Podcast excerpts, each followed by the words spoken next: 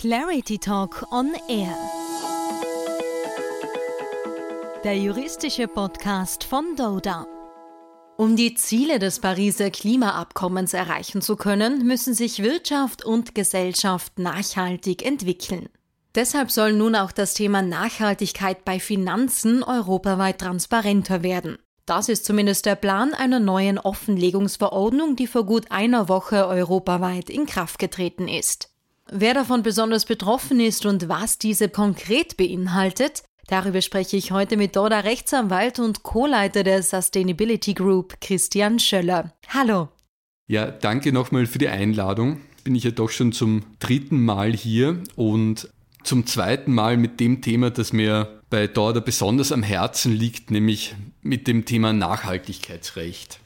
Ja, ich freue mich auch sehr, dass wir heute darüber sprechen können. Aber bevor wir erklären, was denn nun konkret offengelegt werden muss, eine kurze Frage zum Begriff Nachhaltigkeit. Was wird denn in diesem Zusammenhang darunter verstanden? Also ich glaube, es ist eingangs mal wichtig zu erwähnen, dass es jetzt keine gesetzgeberische Definition weder von österreichischer noch von EU-Seite gibt, was man unter Nachhaltigkeit verstehen kann. Also es gibt Versuche und Bestrebungen, das zu definieren. Das ist aber, muss man sagen, nur bedingt gelungen. Die Offenlegungsverordnung, die jetzt in Kraft trat, definiert Nachhaltigkeit entlang dieser bekannten drei Achsen Umwelt, Soziales und Unternehmensführung, also die bekannten ESG-Kriterien für Environment, Social und Governance. Parallel dazu, was zu einer gewissen begrifflichen Unschärfe führt, gibt es dann aber auch noch die Taxonomieverordnung auf EU-Ebene, die Nachhaltigkeit wieder ganz anders versteht und sich nur auf den Bereich Umwelt konzentriert.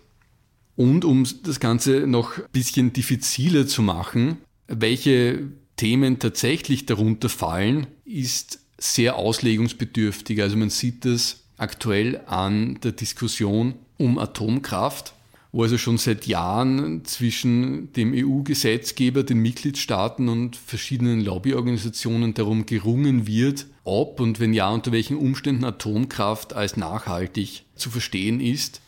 Die Frage mag jetzt auf den ersten Blick etwas eigenartig klingen, hat aber durchaus hohe Relevanz, also gerade für Länder, in denen Atomkraft ja ein zentraler Baustein der Energieversorgung ist. Eine genaue Antwort zu geben ist hier also gar nicht so einfach. Etwas leichter gestaltet sich's aber bei den Betroffenen der neuen Verordnung. Wer ist denn nun verpflichtet, Informationen offenzulegen? Also konkret betroffen sind die sogenannten Finanzmarktteilnehmer und Finanzberater. Das sind jedenfalls mal die, die von der Offenlegungsverordnung ausdrücklich erfasst sind. Also eben Finanzmarktteilnehmer sind jetzt äh, untechnisch gesprochen sozusagen die Hersteller des Produkts. Also das sind zum Beispiel Versicherungen, die Versicherungsanlageprodukte erstellen. Das können Kreditinstitute sein, die Portfolioverwaltung anbieten. Das können Fondsmanager, also Manager von Investmentfonds oder von AIF sein. Das ist sozusagen mit den Finanzmarktteilnehmern die Produktseite und mit den Finanzberatern sind wir eher auf der Kundenseite. Das sind dann zum Beispiel Versicherungsvermittler, die Versicherungsanlageprodukte vermitteln oder Wertpapierfirmen, die Anlageberatung anbieten. Es gibt dann ein paar Ausnahmen, zum Beispiel für ganz kleine Finanzberater, die weniger als drei Beschäftigte haben. Was aber auch klargestellt wird in der Offenlegungsverordnung ist, dass nur weil ich in der Offenlegungsverordnung jetzt nicht erwähnt bin als erfasste Person, heißt das jetzt nicht, dass ich mich um nachhaltigkeitsbezogene Informationen gar nicht kümmern muss. Also selbst wenn ich jetzt zum Beispiel aus der Offenlegungsverordnung rausfalle, weil ich beispielsweise ein Versicherungsvermittler mit weniger als drei Beschäftigten bin, bedeutet das jetzt nicht zwangsläufig, dass ich keine nachhaltigkeitsbezogenen Informationen erteilen muss. Also wenn jetzt jemand zu mir kommt und in der Beratungssituation zum Beispiel ausdrücklich nachfragt nach nachhaltigen Versicherungsanlageprodukten, dann wird es wohl auch ohne, dass ich von der Offenlegungsverordnung jetzt ausdrücklich erfasst bin, meine Pflicht sein, als Versicherungsvermittler da eine angemessene Informationslage herzustellen und den Kunden angemessen darüber zu informieren, was ist nachhaltig, kann sich das verändern, welche Investitionen stecken dahinter und so weiter. Also diese Pflichten können sich durchaus auch schon aus dem allgemeinen Zivilrecht ergeben. Und was müssen die nun konkret offenlegen? Das unterscheidet sich auch wieder nach Finanzmarktteilnehmer und Finanzberater. Also der Pflichtenkreis ist für Finanzmarktteilnehmer weiter als für Finanzberater. Finanzmarktteilnehmer müssen jetzt grundsätzlich auf Unternehmensebene und auf Produktebene Informationen offenlegen. Auf Unternehmensebene geht es eher in die Richtung, wie gehe ich mit Nachhaltigkeitsrisiken in Bezug auf meine Investitionsentscheidungen um? Ob und wenn ja, wie berücksichtige ich Nachhaltigkeitsrisiken bei meinen Investitionsentscheidungen? Und die andere Seite, wie wirken sich Nachhaltigkeitsrisiken auf die Rendite von Produkten aus? Das ist sozusagen die Unternehmensseite und auf der Produktseite muss ich dann betrachten, wie ist jetzt ein konkretes Produkt, das ich anbiete, vertreibe oder herstelle, wie ist das jetzt in Bezug auf Nachhaltigkeit zu bewerten. Also es gibt Informationen, die sind für praktisch jedes Produkt zu erteilen und daneben gibt es dann spezifische Informationspflichten, die sich aber nur beziehen auf Produkte, die entweder Nachhaltigkeit speziell bewerben oder auf Produkte, die sozusagen noch einen Schritt weiter gehen und gezielt nachhaltige Investitionen anstreben. Also zum Beispiel ein Fonds, der sich ausschließlich auf Investitionen in Windparks bezieht.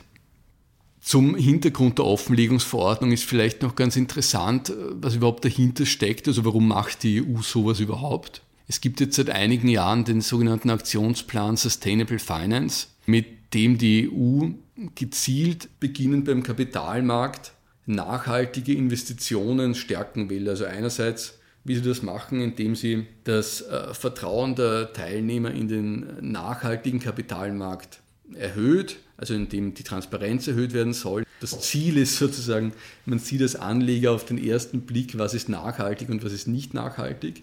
Und das zweite übergreifende Ziel des Aktionsplans ist, die Finanzflüsse so zu steuern, dass sie wirklich gezielt und treffsicher in nachhaltige Investitionen gelangen und dadurch sozusagen auch die ganze Wirtschaft nachhaltiger wird. Um das als Kunde nachvollziehen zu können, muss man natürlich auch zu den nötigen Informationen gelangen. Wo sind diese denn nun offengelegt oder einzusehen? Diese Informationen sind dann offenzulegen an verschiedenen Stellen. Also wie sich in den letzten Jahren bei vergleichbaren EU-Gesetzen schon immer gezeigt hat, ist der EU-Gesetzgeber ein großer Freund davon, Informationen einfach permanent im Internet zu haben. Also einerseits sind viele dieser Informationen gesammelt auf der Internetseite des Finanzmarktteilnehmers und Finanzberaters vorzuhalten, also so, dass es jeder öffentlich allgemein einsehen kann. Daneben gibt es dann auch noch spezifische Informationen, die ganz klassisch als Teil des ohnehin immer dichter werdenden Pakets an vorvertraglichen Informationen auch ausgedruckt zu erteilen sind. Und dann gibt es noch spezifische Pflichten, die zu erfüllen sind in regelmäßigen Berichten oder sonstigen regelmäßigen Informationen, die ich halt laufend veröffentlichen muss. Ja, wie schon zu Beginn gesagt, ist die Verordnung vor gut einer Woche, genauer gesagt am 10.3. in Kraft getreten. Was ist, wenn Betroffene derartige Informationen noch nicht offengelegt haben oder offenlegen? Also die verwaltungsstrafrechtliche Schiene ist sicher das eine. Was aber oft in dem Zusammenhang, glaube ich, vergessen wird, ist, dass es auch zivilrechtliche Konsequenzen haben kann. Also wenn ich bestimmten Offenlegungspflichten, die mich an sich treffen würden, nicht nachkomme, dann kann natürlich im äh, Nachhinein ein Anleger, ein Kunde, der dieses Produkt erworben hat und der nicht ordentlich aufgeklärt wurde, kann im Nachhinein hergehen und sich auf diese mangelnde Aufklärung stützen, um zum Beispiel schadenersatzrechtliche Rückabwicklung zu begehren. Das ist wohl in dem Zusammenhang sowieso noch ein interessantes Thema, wie damit umgegangen wird in Zukunft. Wenn ich ein Produkt kaufe, von dem ich ausgehe beim Kauf, es sei nachhaltig und es stellt sich dann im Nachhinein heraus, dass es entweder nicht oder halt vielleicht nicht so nachhaltig ist, wie ich vermutet habe ich sage mal, es ist noch etwas offen, was dann die rechtlichen Konsequenzen sind. Ja, also in dem Bereich gibt es an sich noch keine Rechtsprechung, eben weil es so ein neues Gebiet ist und weil es bisher auch noch keine formalisierten Pflichten zur, zur Offenlegung bezüglich Nachhaltigkeitsinformationen gab. Da wird wohl noch abzuwarten sein, was der Gesetzgeber und was die Rechtsprechung daraus machen. Um vielleicht nicht mit den negativen Themen wie Verwaltungsstrafen etc. aufzuhören, man kann es ja durchaus auch als Chance sehen. Ja? Also endlich in einem relativ standardisierten Format Kunden mit auf den Weg zu geben, bin ich nachhaltig und wenn ja, warum? Und was sind sozusagen meine herausstechenden Kriterien, warum ich nachhaltig bin? Wenn man das sorgfältig macht, sich vom Markt abzuheben und dem Kunden einen gewissen Komfort zu geben, dass er da wirklich ein, ein grünes, ein nachhaltiges Produkt kauft und dass es jetzt nicht nur bloß um Greenwashing geht, also wo wirklich grün drin ist, wo grün draufsteht. So wie es auch sein sollte. Lieber Christian, vielen Dank für deine Ausführungen. Danke für die Einladung. Und wenn Ihnen dieses Thema gefallen hat, hören Sie doch auch mal in die letzte Folge mit Christian Schöller zum Thema Nachhaltigkeit rein, mit dem Titel Zwischen Umweltschutz und Greenwashing Nachhaltigkeit rechtlich betrachtet. Danke fürs Zuhören. Bis zum nächsten Mal.